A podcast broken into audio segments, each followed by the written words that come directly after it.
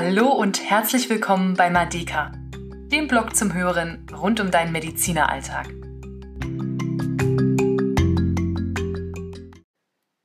Dürfen Fehler passieren? In der Medizin?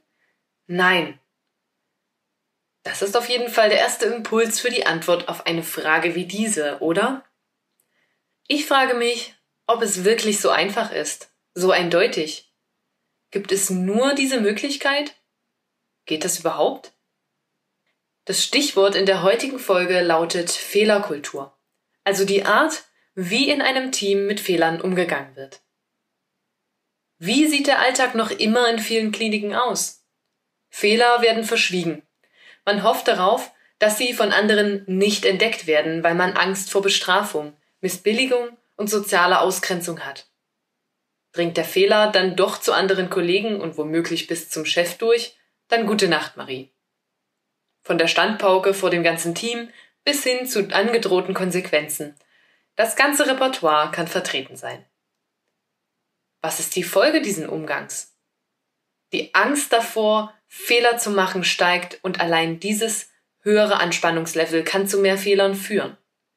Die Motivation wächst vielleicht kurzfristig, aber auf Dauer ist Angst und Druck kein gutes Mittel, um diese hochzuhalten. Welches Bild entsteht durch diese Art von Fehlerkultur? Es ist das Bild eines fehlerfreien Arztes, der immer die richtigen Entscheidungen trifft, immer alles weiß und das perfekte Gespür für jede Situation hat. Es suggeriert etwas, das es nicht gibt. Und trotzdem versuchen viele Ärzte in einem solchen System genau diesem idealisierten Bild nachzueifern. Das Problem daran ist, dass man dann immer wieder scheitert. Immer und immer wieder. Denn es ist nicht möglich, keine Fehler zu machen.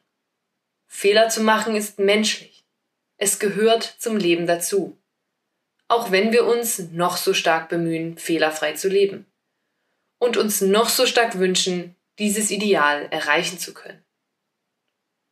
Natürlich ist die Medizin bei diesem Thema etwas Besonderes. Passieren Fehler, dann geht es nicht nur um einen eventuellen finanziellen Verlust, um eine schlechte Außendarstellung der Abteilung, um soziale Ausgrenzung oder die Schelte vom Chef. Es geht um das Patientenwohl, um menschliches Leben. Es ist verständlich, dass sich jeder Arzt wünscht, keine Fehler zu machen, um keinem Patienten zu schaden. Es ist schrecklich, wenn Fehler passieren und ein Mensch dadurch zu Schaden kommt, sein Leid verlängert oder verstärkt wird. Könnten wir es, würden wir jeden einzelnen rückgängig machen. Und trotzdem bleibt es dabei, dass wir das niemals schaffen werden. Diese Einsicht kann sehr bitter und gleichzeitig sehr heilsam sein.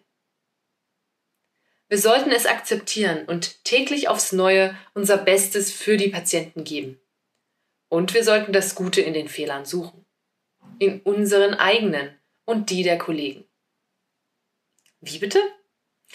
Ja, du hast schon richtig gehört. Wir sollten Fehler willkommen heißen, um sie als unsere besten Lehrmeister zu nutzen. Das heißt nicht, dass wir uns über Leid oder Schaden eines Patienten freuen. Das heißt auch nicht, dass der Schlendrian einkehrt und sich keiner mehr bemühen soll. Das heißt auch nicht, dass Fehler ignoriert werden sollten. Wirklich sinnvoll, effektiv und teamstärkend ist die Fehlerkultur, wenn Fehler gemeinsam aufgearbeitet werden. Dabei sollte derjenige, dem der Fehler passierte, nicht auf der Anklagebank sitzen. Es ist bereichernd, wenn im Team analysiert wird, wie es zu diesen Fehlern kam, wie man ihn in Zukunft verhindern kann und was alle daraus lernen können. Auf diesem Weg können alle von einem Fehler profitieren und es gibt die Chance, dass dieser Fehler nicht auch noch anderen Kollegen geschieht.